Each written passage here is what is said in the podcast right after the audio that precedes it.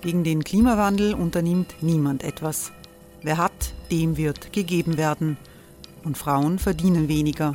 War ja immer schon so. Man ärgert sich und macht weiter. Was aber, wenn nicht? Wir haben eine Idee. Die Falter Arena macht die Bühne frei für Menschen und Projekte, die das Land verändern.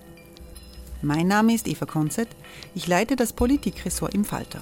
Und am Sonntag, den 26. Mai, veranstalten wir im Wiener Stadtsaal die nächste Falter Arena. Mit dabei unter anderem der ehemalige Politiker und Neosänger Matthias Strolz, Theresa Imre von Markter, Sonja Jöchtel von Love Politics oder Kari Ochsner von Ochsner Wärmepumpen. Machen statt jammern. Wir schauen uns an, wie das funktionieren kann. Kommen auch Sie vorbei. Alle Informationen und Tickets finden Sie unter falter.at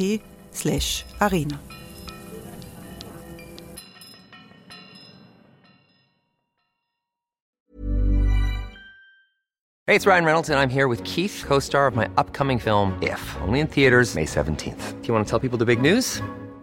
All right, I'll do it. Sign up now and you'll get unlimited for $15 a month in six months of Paramount Plus Essential Plan on us. Mintmobile.com slash switch. Upfront payment of $45 equivalent to $15 per month. Unlimited over 40 gigabytes per month. Face lower speeds. Videos at 480p. Active Mint customers by 531.24 get six months of Paramount Plus Essential Plan. Auto renews after six months. Offer ends May 31st, 2024. Separate Paramount Plus registration required. Terms and conditions apply if rated PG.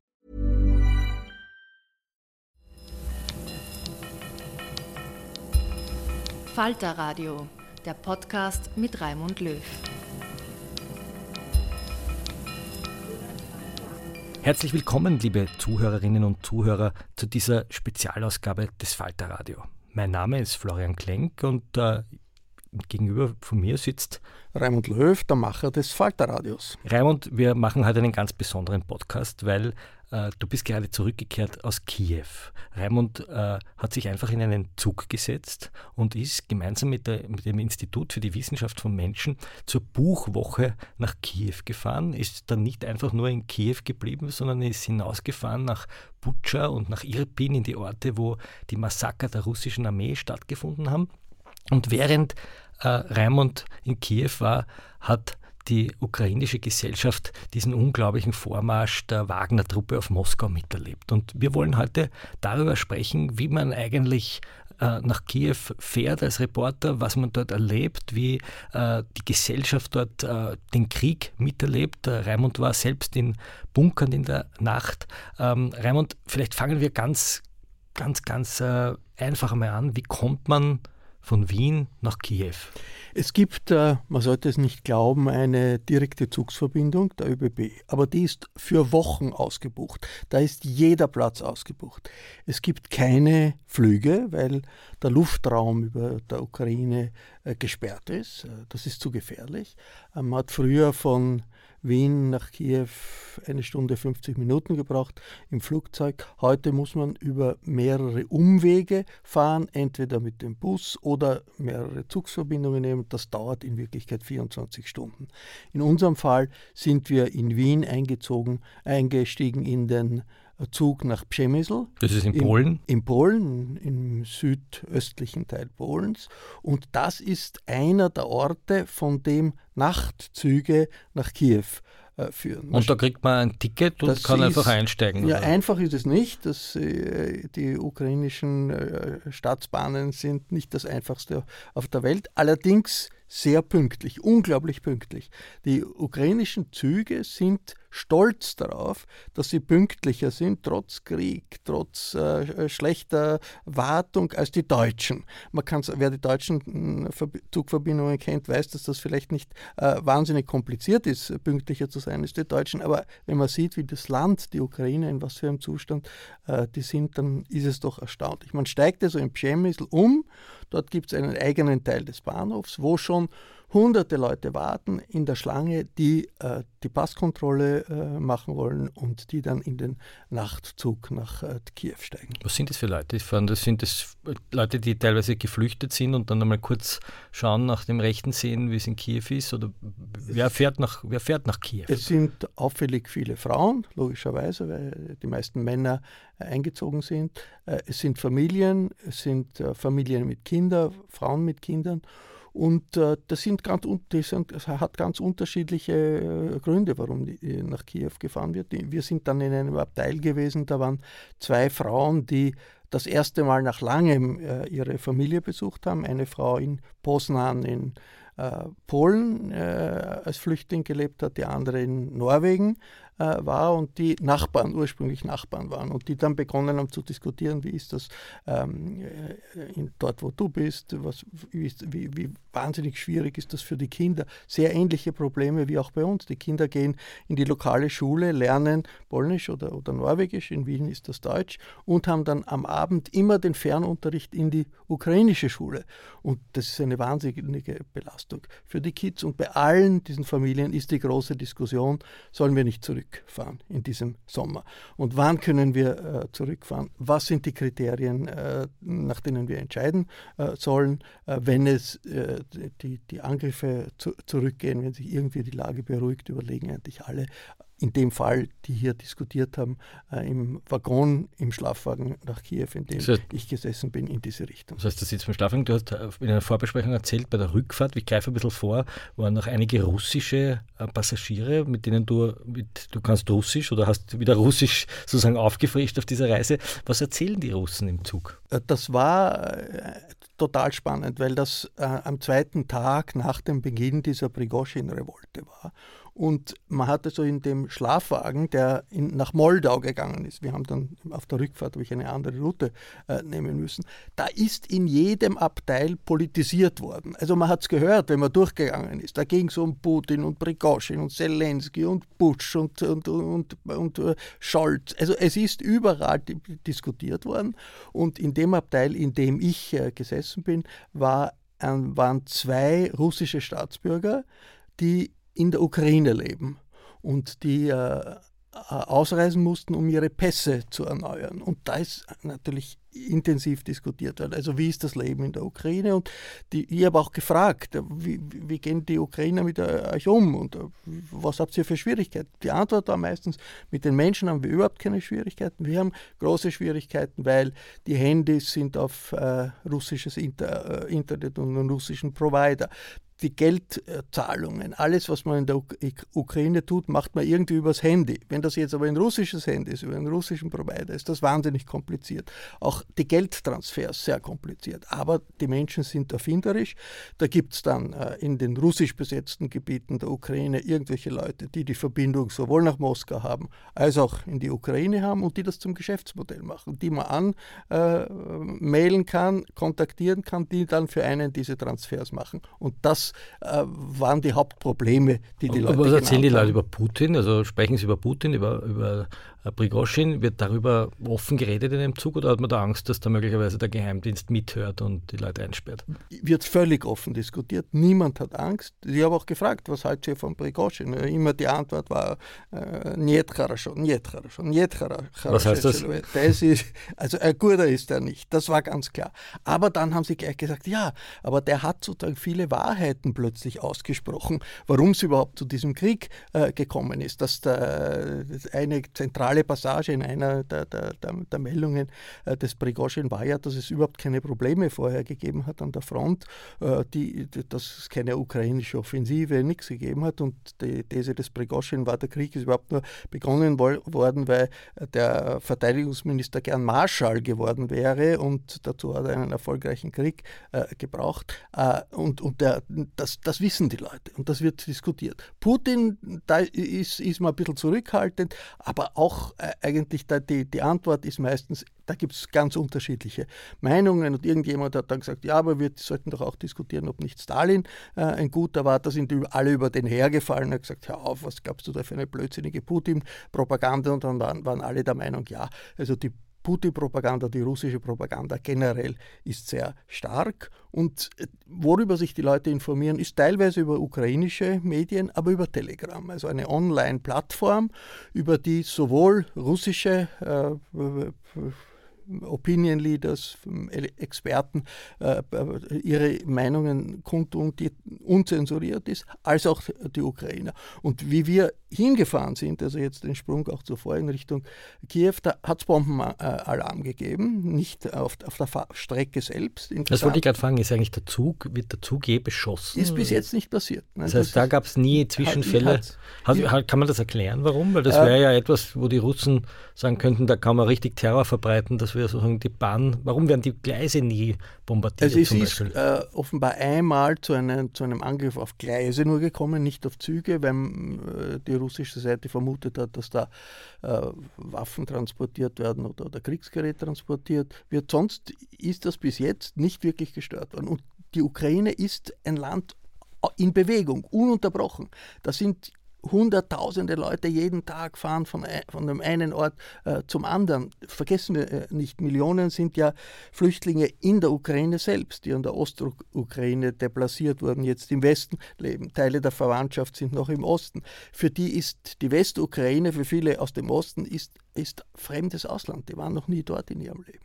Aber nur um zu sagen, also in dem Zug, wie wir aus äh, Pschemysl nach Kiew gefahren sind, plötzlich in der Nacht überall äh, der Luftalarm auf den Handys. Alle haben an ihrem Handy eine App. Ich habe die inzwischen abgestellt, weil das ziemlich störend ist in Wien, wenn es ununterbrochen Luftalarmsignale äh, gibt. Und die Leute dort haben ihren Alarm je nach der Region auf die dieser Alarm das Handy eingestellt ist. Und man hört es und man hört, wo ist jetzt ist dort Alarm, jetzt ist dort Alarm, jetzt ist dort Alarm. Das ist dann, ähnlich wie ein Verkehrsfunk bei uns, der sagt, wo Stau ist, kriegen die Leute einfach da Nachrichten, wo der Luftalarm ist und wo man in den Bunker Richtig, richtig, richtig. Und das hat man im Zug auch erlebt. Das heißt, der Zug bleibt dann stehen ja, oder wie? Ja, der ist aber aus anderen Gründen stehen geblieben. Der ist dann stehen geblieben, ja. Aber die, der Luftalarm war, hat natürlich eine unglaubliche Spannung erzeugt, weil die Leute gewusst haben, wenn sie irgendwo ankommen in den, Ort, äh, in den sie hinwollen, ist dort möglicherweise Luft, Luftalarm. Und dann sind viele, die sich gut auskennen, die gehen dann auf irgendwelche Telegram-Kanäle, wo man sieht, dass die ukrainische Luftabwehr versucht, diese Drohnen abzuschießen und, die, und die Cruise Missiles abzuschießen. Das sieht man dann am Handy. Da kann man dann am nächsten Tag sehen, was ist gelungen, was ist nicht gelungen. Also doch eine sehr angespannte Atmosphäre in diesem Zug, in diesem Nachtzug äh, nach Kiew, die äh, dann aufgelöst wird, wenn man am Bahnhof in Kiew ankommt, in der Früh merkt, es hat, gibt keine Verspätung. Trotz der Angriffe, trotz der, äh, der späten, verspäteten Abfahrt, trotz der furchtbaren Situation in der des Landes. Es gibt keine Verspätung, man kommt ziemlich genau an wie, wie geplant. Und dann ist am Bahnhof von Kiew pulsierendes Leben. Nimm uns einmal an der Hand und wir steigen jetzt aus dem Zug aus und man steigt sozusagen auf diesem großen Kiewer Bahnhof aus. Was erlebt man dort? Das ist in der Früh gewesen, nehme ich an, so ein Nachtzug. Wie, wie, wie, wie schaut es aus, wenn man sozusagen nach Kiew tritt in eine Stadt eines Landes, das in diesem furchtbaren Krieg verwickelt wurde. Man merkt in dem Augenblick nichts vom Krieg. Ja. Man weiß, dass das ein Land im Krieg ist. Man hat das äh, im Zug mitbekommen, weil äh, der, der, Fliegeralarm war auf den Handys. Aber es sind die langen äh, Listen mit den äh, Zielen, wo die Leute hinfahren, mit den Zügen. Es sind die Unmengen von Menschen unterwegs. Das ist ein schöner alter Bahnhof. Man geht hinaus. Das sind Taxis, äh, das sind Busse, Leute, die etwas verkaufen. Man hat den Eindruck, da ist eigentlich gar kein Krieg. Und das ist etwas, was man äh, an, in, an der Oberfläche eigentlich immer das Gefühl hat in Kiew. Das ist eine lebendige Stadt. Es sind mehr junge Leute äh, auf der Straße oder in den Kaffeehäusern als in vielen Bezirken in Wien. Man glaubt, das ist eigentlich alles normal. Und dann, wenn man ein bisschen mit den Leuten redet, dann merkt man, ja, aber die hatten die letzte Nacht das Problem, gehen sie in den Luftschutzkeller oder nicht? Und die vorletzte Nacht auch. Und die haben vielleicht einen Verwandten an der Front und die haben äh, Verwandte, die geflohen sind. Und da merkt man unter äh, der Oberfläche, wie zerrissen diese Gesellschaft ist und wie riesig die Belastung dieses Krieges für die Menschen ist. Du bist dort hingefahren, weil du eine Buchmesse besucht hast und dort einen ganz besonderen Besucher auch zufällig getroffen hast, der dir den Weg gelaufen ist.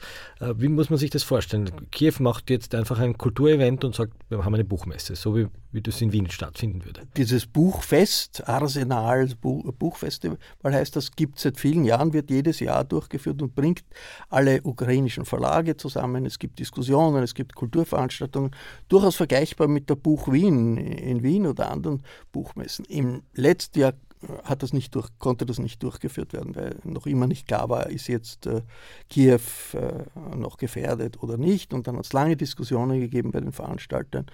Soll man das tun dieses Jahr? Soll man das Risiko eingehen? Und sie haben sich entschieden, ja, das machen wir. Es sind auch Konzerte, die, die in, äh, in, Kiew laufen. Es ist das öffentliche Leben ist äh, wieder hochgefahren worden. Also auch das intellektuelle Leben. Das intellektuelle Leben ist, ist das Thema ist der Krieg und wie damit umgehen mit dem Krieg. Aber das Leben als solches ist wieder da. Man geht dann hinein, das in, in diese, diese, Ausstellungshalle, sieht überall am Boden die Pfeile, wo, wo der nächste Luftschutzkeller ist. Das ist gut angebracht äh, natürlich. Und es waren unglaublich viele Leute, die dort äh, sich angestellt haben, um an den Diskussionen teilzunehmen. Viele Verlage, die ihre Bücher präsentieren. Äh, und äh, das Thema war, äh, Themen waren, Krieg und Demokratie, Frauen im Militär und immer wieder, immer wieder verschiedene Aspekte der russischen Kriegsverbrechen, wie die dokumentiert werden äh, sollen, wie sie dokumentiert werden können, das Überleben äh, der ukrainischen Sprache, äh, die von äh, die, die, der Kern des ukrainischen Selbstbewusstseins ist. Und da wird daran erinnert, dass im 19. Jahrhundert ein Zar jahrzehntelang die ukrainische Sprache verboten hat, weil das äh, eine Gefahr war für äh, das russische Imperium. Da wird daran erinnert, dass äh, ukrainische Publikationen äh, eigentlich erst in den allerletzten Jahren wirklich breit geworden sind. In der so Zeit der Sowjetunion war Ukrainisch als Sprache nicht verboten, aber die offizielle Sprache also war Russisch und die, die wissenschaftlichen Arbeiten, die politische Arbeit, das politische Leben ist zum allergrößten Teil auf Russisch gelaufen. Bist du dort auf diesem Buchfest und plötzlich kommt ein Mann in einer olivgrünen Kleidung vorbei, äh, ein bisschen unrasiert, kleiner gedrungener Mann und muskulös und stellt sich als Herr Zelensky vor. Ja, nicht ganz, weil äh, der glücklicherweise nicht allein die, irgendwo sich auf die Straße bewegt, sondern das ist also ein Dutzend, vielleicht zwei Dutzend schwer bewaffnete Soldaten rundherum. Ich meine, es ist allen bewusst, äh, die russische Führung wollte den Mann umbringen und es wird sicherlich eine, irgendeine Gelegenheit gibt, weiß man nicht, ob das nicht wieder äh, passiert wird. Also er ist wahnsinnig beschützt.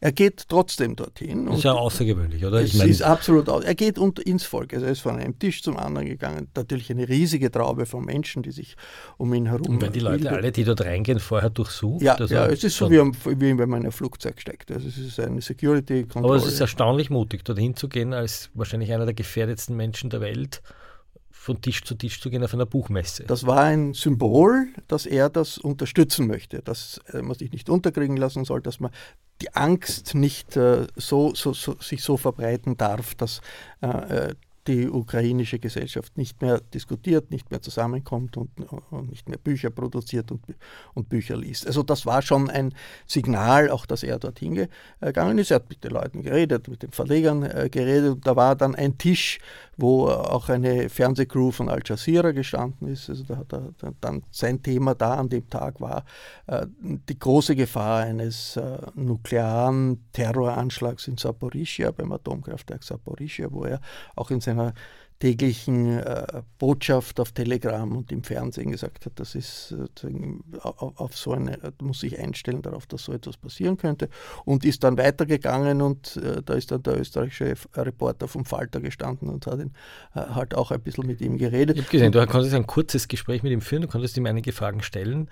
Äh, worum ging es in dem Gespräch? die ukrainische Gesellschaft unter Druck im Krieg versucht, sich wieder zu selber zu erfinden und wieder äh, mit rauszukommen aus, diesem, aus dieser eigenen Bunkerstimmung. Und diese Buchmesse war ein Symbol dafür. Und ich habe ihn gefragt, was kann Europa tun, was tut Österreich genug, um also die Ukraine dabei zu unterstützen. Und seine Antwort war interessant. Er wusste sofort, aha, sie sind aus Österreich, er hat irgendetwas im Hirn, hat er dann zu, zu, zu laufen begonnen und er hat dann gesagt, ja, also als der Gesellschaft ist er dankbar, den Menschen ist, ist er dankbar dafür in ganz Europa, was, was sie tun. Was jetzt die österreichische Regierung betrifft, naja, da wissen sie selber, was die tun oder was sie tun können. Es ist alles ein bisschen langsam, sagt sagt er, aber er kann nur sagen, also lasst euch von Russland nicht einschüchtern. Äh, das eine zurückhaltende Antwort ist meine Interpretation, die schon damit zu tun hat, muss man ehrlich sagen, dass Österreich, die österreichische Diplomatie, die österreichische Regierung nicht als fixer, sicherer, engagierter Unterstützer äh, des äh, Befreiungskampfs der Ukraine gilt. Das wird so aufgenommen. Würdest du auch meinen, dass das tatsächlich so ist oder ist das die ukrainische Wahrnehmung? Weil Schallenberg würde sagen, wir stehen bedingungslos an der Seite der Ukrainer. Der äh, Nehammer ist nach Butscha gefahren, hat sich das dort angeschaut, im Journalistentraus, wir unterstützen die Sanktionen. Was kann man der österreichischen Regierung eigentlich tatsächlich vorwerfen im Umgang mit der Ukraine? Die österreichische Regierung äh, schützt äh, Raiffeisen International. Das ist eine der wichtigsten, zweitwichtigste westliche Bank oder überhaupt Bank in Russland. Und diese Bank ist natürlich ein Faktor der Finanzierung des Krieges. Und das sagen einem die Ukrainer, wenn man über Österreich zu, reden, äh, zu äh, sprechen kommt, sehr rasch. Äh, das ist im Bewusstsein da. Österreich gehört nicht zu den Staaten in der Europäischen Union, die einen Beitritt der EU stark befürworten, sondern Österreich steht da eher auf der Bremse. Und Österreich ist äh, das offizielle Österreich, aber vielleicht auch ein bisschen das inoffizielle Österreich, ist äh, ein Land, in dem sehr viel Verständnis für Putin äh, kommuniziert wird und die Unterstützung, die es in der Ukraine gibt, von vielen österreichischen NGOs, die läuft über internationale Organisationen. Die wird nicht mit der Flagge Wir als Österreicher stehen auf eurer Seite gegeben. Beispiel, die Diskussion um die Minenräumung. Österreich hat eine große Expertise, was Minenräumung betrifft. Die Ukraine braucht Minenräumung. Der österreichische Bundespräsident hat gesagt, bitte, da sollten wir doch etwas tun. Äh, sofort kam vom Bundeskanzler und von der Verteidigungsministerin ein Jetzt. Das äh, kommt nicht in Frage, dass da Soldaten äh, jetzt Minen räumen auch wenn das natürlich nicht an der Front wäre, sondern bei Schulen, bei, Zurück, bei Gebieten, die irgendwie befreit wurden.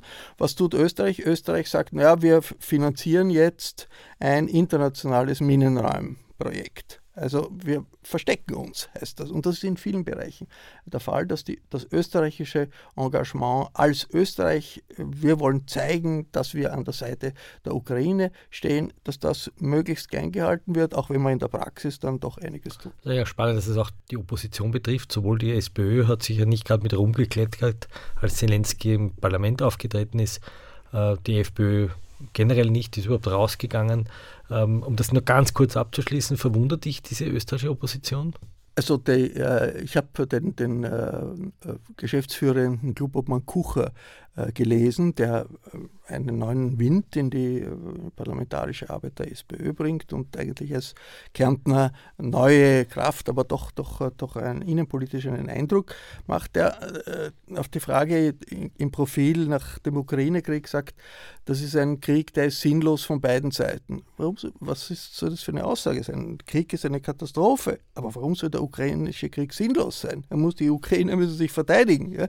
Also das ist nicht kein sinnloser Krieg, Krieg, sondern ein Verteidigungskrieg. Der ist tragisch, der hat Opfer, aber so zu tun, es sei das gleich auf beiden Seiten, ist eine völlige Verkennung der realen Dynamik der Situation und auch der Gefahr. Und das ist leider bin ich nicht sicher, ob das in der SPÖ äh, auch wirklich äh, verstanden wurde. Du bist nach Butscha gefahren, nach Irpin. Das sind die zwei Orte, äh, die ganz am Anfang des Krieges als sozusagen Kiew fast schon umschlossen war von russischen Panzerkolonnen, wo furchtbare Massaker stattgefunden haben, wo äh, die New York Times hat das ja sehr minutiös rekonstruiert, also die, die das nicht glauben wollen oder die glauben, das war eine Inszenierung, äh, die können sich das Videomaterial, das dort gesammelt wurde, sehr genau anschauen.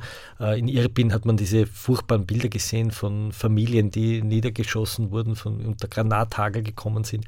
Wie, wie ist diese Stadt heute? Wie, wie sieht die aus? Das ist so ein Vorort von Kiew, so ich glaube, das Tulnerbach oder das Burgersdorf von Kiew, wenn man es übersetzen würde. Wie sieht es dort heute aus? Es ist, äh, gibt da eine große Ausfallstraße von Kiew dorthin. Da, sind, äh, da wollten die Panzer kommen dort, nicht? Die wollten, wie sie, wie sie Kiew erobern wollten, war das die Einfallstraße, über die man äh, in die Stadt wollte. Äh, da sind jetzt alle paar Kilometer sind Militär-Checkpoints, die nicht sehr viel tun, da fährt man vorbei, aber die sind mit Tarn, äh, Vorhängen, äh, ein, ein bisschen geschützt und da sind halt äh, so Soldaten für den Fall, dass irgendetwas äh, passiert. Und es sind überall äh, die Zeichen der, der, der, der, furchtbaren Ereignisse von, von früher. Also Irpin sind, sind Häuser nach wie vor zerstört, sehr viele wieder aufgebaut, wahnsinnig rasch wieder aufgebaut, aber da gibt es eine Brücke, die ganz legendär ist, die, äh, wo, wo, wo hunderte Leute fliehen wollten vor den Besatzern, die dann beschossen wurde äh, und äh, die Leute sind auf der Brücke umgekommen. Die Brücke gibt es noch, die wird gebaut und die Leute stehen dort und haben auf ihrem Handy Fotos, wie das war, wie sie da drüber versucht haben, drüber zu kommen. Man sieht die Masse der Menschen am Foto und sieht dann die Brücke selber, die dort noch steht. Ein bisschen weiter hinten ist ein, äh, eine Art, eine Auto, ein Autofriedhof als Denkmal. Und es sind in Irpin und Butcher sehr viele Menschen im Auto erschossen worden, aus welchen Gründen auch immer. Und da hat sehr viele Opfer gegeben und die Autos sind alle zusammengetragen worden. Die sind auf einem großen Haufen und das ist jetzt ein Denkmal. Also da haben, kommen Leute vorbei, ununterbrochen, geben auf, schauen auf das Auto, wo der Cousin gesessen ist, die Cousine, der Freund, die Freundin, geben Grabbeigaben hin. Also entweder Speisen oder ein bisschen was zu trinken oder Spielzeuge, die auf den äh, Autowracks sind. In anderen äh, Teilen werden Künstler malen die Autos dann an. Das ist ein beeindruckendes, ziemlich großes Denkmal der die Dinge, die die, die die Zivilisten und die Menschen dann äh, durchgemacht haben. Und dann äh, Butcher selbst ist eine funktionierende Kleinstadt. Äh, mit Fußgängerzone und auch, auch da. Also wenn man mal reinfährt, dann denkt man sich, das ist eine ganz, eine ganz eine normale Stadt. Dann schaut man in die Fußgängerzone und da sind überall die Plakate mit den Leuten, die umgekommen sind und äh, an die man sich erinnert. Und wir hatten äh, einen Termin mit dem Archivar von Butcher, dem Stadtarchivar, der äh, seine Aufgabe jetzt sieht, alle Informationen, die es irgendwie gibt, über die Zeit der Besatzung, waren fünf Wochen, äh, zu sammeln und das zu zentralisieren, der uns durchgeführt hat. Und neben der Kirche, also bei der Kirche in der, in, von Butscha, wie wir gekommen sind, war gerade eine Hochzeit, also Zeichen des Lebens und das war, war eine gute Stimmung. Der Archivar führt uns dann hinter die Kirche und sagt, da waren die Massengräber. Da sind, äh, glaube ich, bis zu 120 Menschen begraben worden in den Massengräbern, weil an bestimmten Tagen die Besatzer äh, ihre Opfer liegen lassen haben auf der Straße. Das sind Dutzende, das war ja das eigentlich der Moment, der dann auch ein Wendepunkt im Verständnis dieses Krieges war, wo äh, plötzlich Dutzende Leute, die äh, erschossen wurden, einfach tagelang auf der Straße gelebt. Dieser Wendepunkt, sind. hat man den Eindruck, ist in vielen Teilen der europäischen Gesellschaft immer noch nicht verstanden worden. Es gibt weite Teile nicht nur der politisch Rechten, sondern auch der politisch Linken, die sagt, keine Waffen an die Ukraine und man soll verhandeln mit dem Putin und äh, äh sozusagen einen, einen, einen, merkwürdigen Pazifismus den, den Ukrainern überstülpen wollen.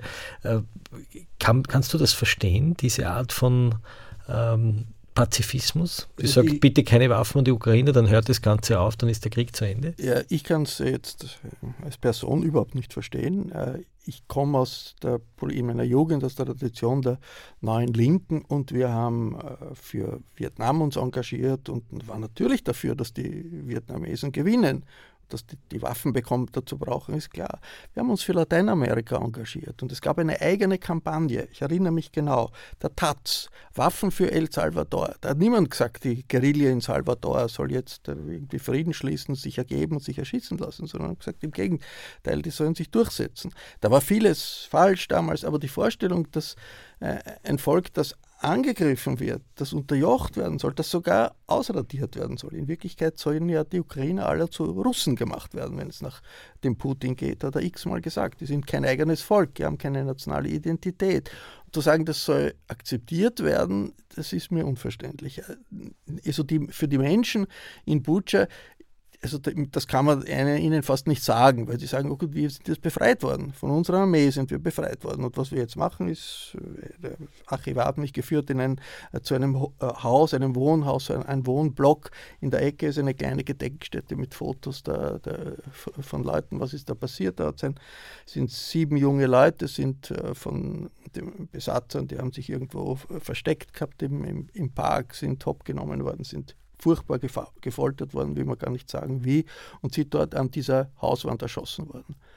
Und da sind, sind, sieht man die Einschüsse noch und sind, sind, die, sind die Fotos der Erschossenen. Und äh, für die Leute ist klar, wir sind befreit worden äh, von, von, von, von diesem Horror. Und die Art und Weise, wie der Horror war, hat also in der Ukraine selbst einen, das ist als Einbruch verstanden worden. Das, das Gefühl war, okay, das ist letztlich das, was mit uns geschehen soll. Und das war, glaube ich, eine zweite Welle des, äh, äh der Entwicklung der Widerstandskraft, die der Ukraine bis heute äh, es möglich macht, äh, doch eine überlegene militärische Macht zu stoppen. Hey, it's Ryan Reynolds, and I'm here with Keith, co star of my upcoming film, If, only in theaters, May 17th. Do you want to tell people the big news?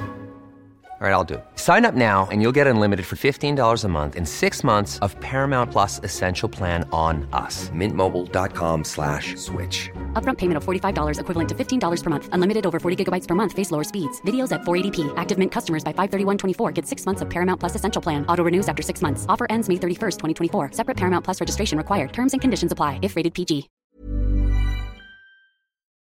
Kommen wir jetzt einmal in die ganz politischen Ereignisse, die, die letzten jüngsten Ereignisse. Der Krieg dauert jetzt fast eineinhalb Jahre oder dieser Teil des Krieges. Der Krieg dauert ja eigentlich schon seit 2014, aber dieser Angriffskrieg. Äh, jetzt haben wir vor vergangene Woche äh, alle miterlebt, wie auf einmal die Söldner des äh, Prigozhin, die Wagner-Gruppe, da auf Moskau durchzieht, äh, durch Städte durchzieht, nicht aufgehalten wird äh, man das Gefühl hat, hier kommt ein Warlord und äh, versucht den anderen Warlord irgendwie abzusetzen. Was bedeutet das? Das war wirklich zwei Tage lang, hat, aber die ganze Ukraine hat das jede, jede Minute verfolgt. Das war eine Nacht, in der war viermal Luftalarm. Also wir sind in unserem Hotel viermal aufgeweckt worden und dann torkelt man in die zweite Tiefgarage und, und ist dort in, äh, im, im, Luftschutzkeller. Und alle haben, die irgendwo äh, Kontakt hatten und, und, Verbindung hatten, haben auf ihren Telegram-Kanälen geschaut, was macht jetzt gerade der Prigozhin, was heißt das, in welche Richtung geht das. Das war das dominante Thema. Und das bedeutet, glaube ich, wir wissen jetzt im Detail natürlich nicht, wer was mit wem ausgemacht hat. Der Lukaschenko, der äh, bielorussische Präsident, sagt, der Putin hat ihm gesagt, er wird jetzt den Prigoschin umbringen und er, äh, Lukaschenko ist ein netter Mensch, hat er gesagt, das ist vielleicht nicht eine gute Idee, er schlägt vor, er soll nach Belarus kommen und so. Das wird alles nicht stimmen. Wie, was genau passiert ist, ist, ist, ist, ist glaube ich, ist nicht klar, aber ist auch nicht so entscheidend. Wir müssen vielleicht festhalten für unsere Hörerinnen und Hörer, heute ist der 28. Juni. Also wenn man diesen Podcast vielleicht ein paar Tage später hört, können sich die Ereignisse vielleicht schon dramatisch geändert haben. Und man kann vor allem auch mehr, es kann sein, dass man mehr weiß. Oder vielleicht ist, hat der aber Evgeny Prigoschin das dann doch nicht überlebt. Das also er ist jetzt in Belarus, er ist offensichtlich, sein ja. Chat ist dort gelandet angeblich. Die Soldaten sind dort möglicherweise, haben die dort äh, Asyl bekommen, aber vielleicht doch nicht. Vielleicht werden sie auch in die russische Armee integriert. Also ganz genau weiß man es nicht. Putin hat versprochen, eine große äh, Rede zu halten. Das war dann eigentlich eine kleine Ansprache. Also die Dinge sind heute, 28. Juni, noch relativ sind unklar. im Fluss, aber zwei Sachen sind klar. Diese äh, Prigozhin-Söldner, die Wagner-Gruppe, waren ein total wichtiger Teil der russischen Front, auf der russischen Seite. Die haben in, äh, an verschiedenen Teilen der Front die Hauptarbeit geleistet, die Drecksarbeit geleistet. Die sind jetzt weg. Das heißt, äh, äh, russische Seite ist geschwächt in, dieser, in diesem Krieg. Das heißt, die Ukraine hat jetzt im Augenblick sicherlich mehr Möglichkeiten, militärisch etwas zu tun, das ukrainische Militär, äh, die Offensive, die seit ein, paar Wochen läuft, wirklich zu, zu intensivieren. Das ist, glaube ich, völlig klar. Militärisch heißt das Schwächung Russlands. Politisch heißt das Schwächung Putins. Wenn hier eine Regierung äh, eines mächtigen Staates äh, äh, plötzlich Barrikaden aufrichten muss äh, vor, vor, Moskau, damit nicht irgendeine Rebellion äh, bis zum Kreml kommt, äh, wenn offensichtlich kein weder der Geheimdienst, FSB, noch das Militär oder sonst was die Leute hat aufhalten können, die aus, der, aus, aus Rostov am Don in Richtung Und Moskau. die amerikanischen Geheimdienstler heute behaupten, sie hätten gewusst, dass es zu diesem Aufstand kommt. Das muss auch, das ist so etwas muss ja vorbereitet gewesen sein. Das ja ganz, also das kann nicht von heute auf morgen äh, äh starten, sondern es muss tagelang vorbereitet sein. Man hat das ja auch schon gehört bei den äh, wahnsinnig aggressiven äh, Statements des Prigozhin. Das heißt jetzt, der, jetzt hat der Putin hat die Lage im Griff, im, in den Griff bekommen, keine Frage. Aber er ist geschwächt. Und da ist jetzt eine Diskussion, was bedeutet das?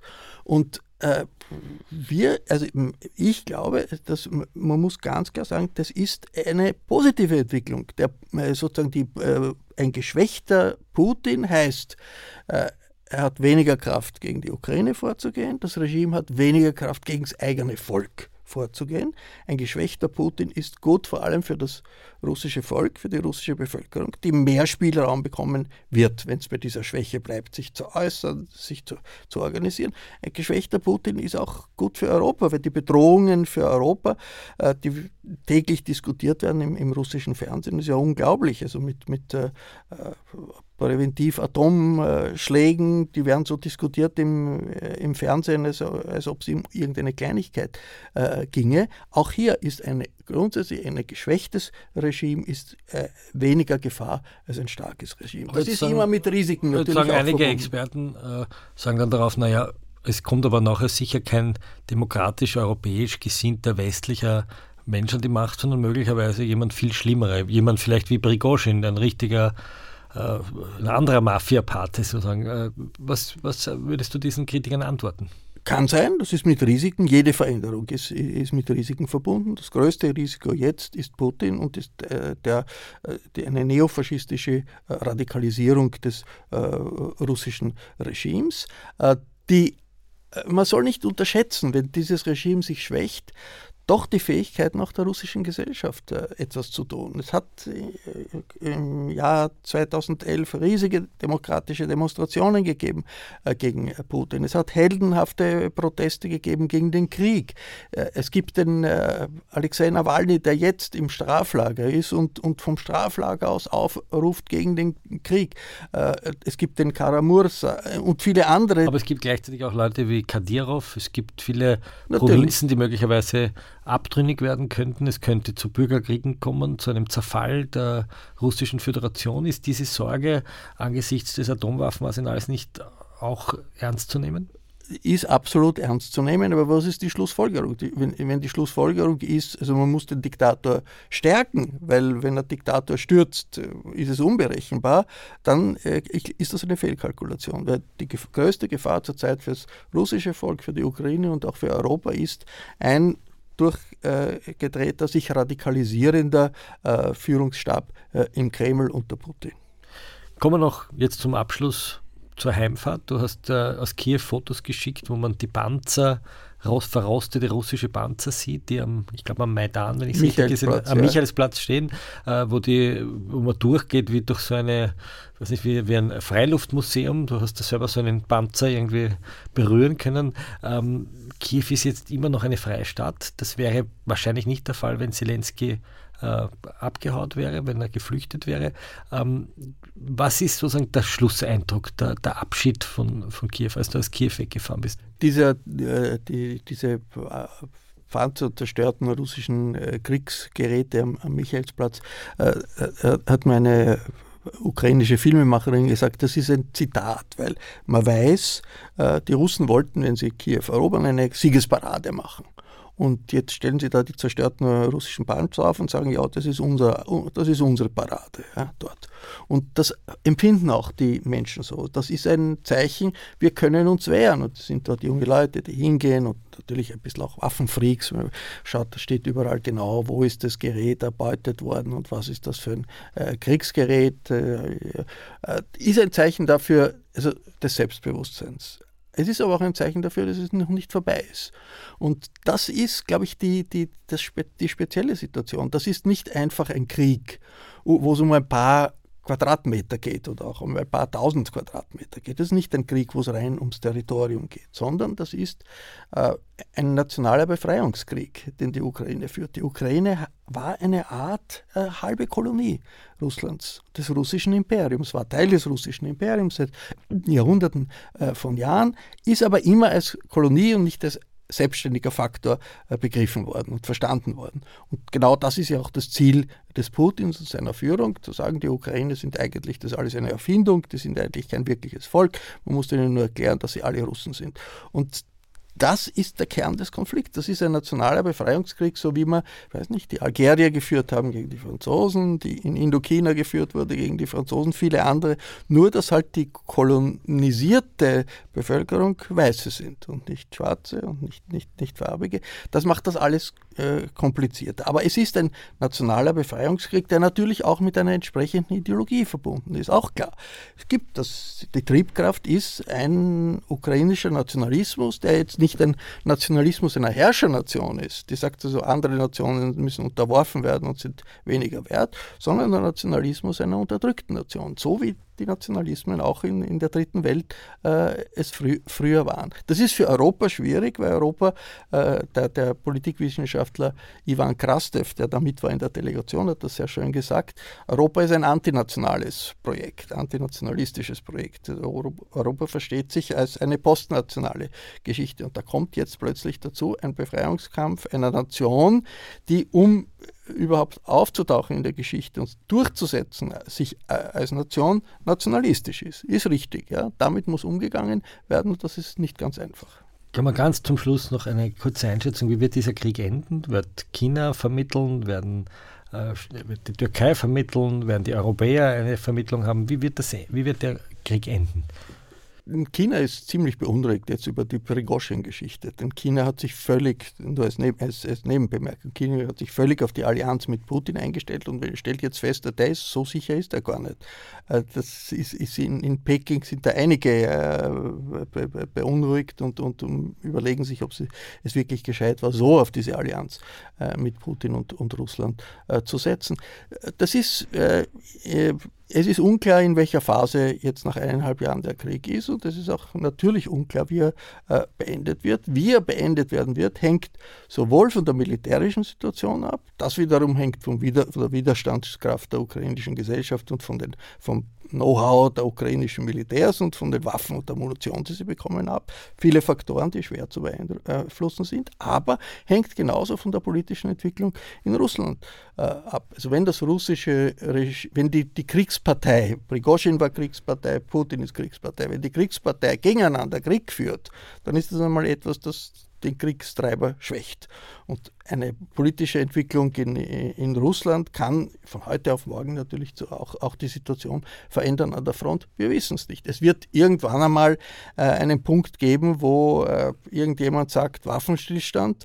Äh, ist die Frage, was das heißt, was das bedeutet und was am Ende eines, eines Waffenstillstands oder eines eingefrorenen äh, Konflikts steht. Es heißt nicht, dass wenn einmal Waffenstillstand ist, dass äh, wirklich die Waffen schweigen auf lange Zeit. Es kann aber sein. Es hat eine Art Waffenstillstand gegeben, äh, viele Jahrzehnte in Korea, hat man aber auch lange nicht gewusst, ob jetzt nicht äh, die, der jeweilige Herrscher der Kim-Dynastie nicht wieder einen Krieg anfängt. Weiß man bis, heu bis heute nicht. Äh, es kann, kann, aber auch sein, dass es äh, eine böse, schlimme äh, politische Eskalation gibt, dass beide Seiten oder jetzt also die russische Seite sagt, okay, jetzt hören wir mal auf, aber gleichzeitig äh, akzeptieren wir die unabhängige freie Ukraine nicht.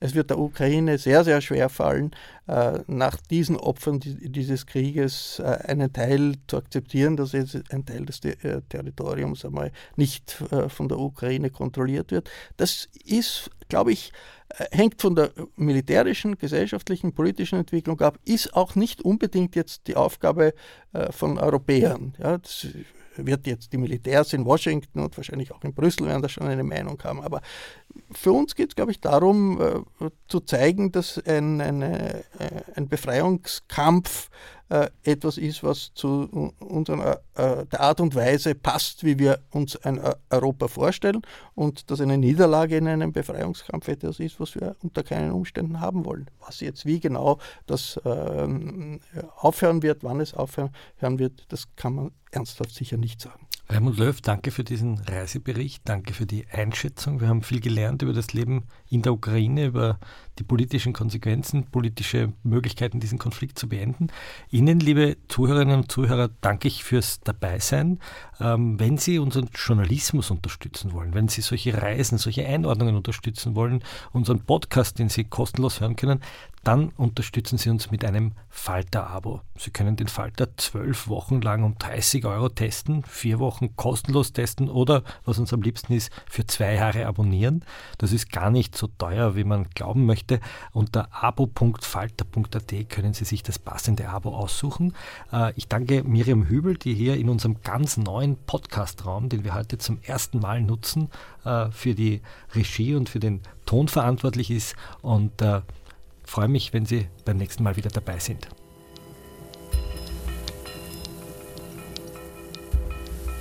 Sie hörten das Falterradio, den Podcast mit Raimund Löw.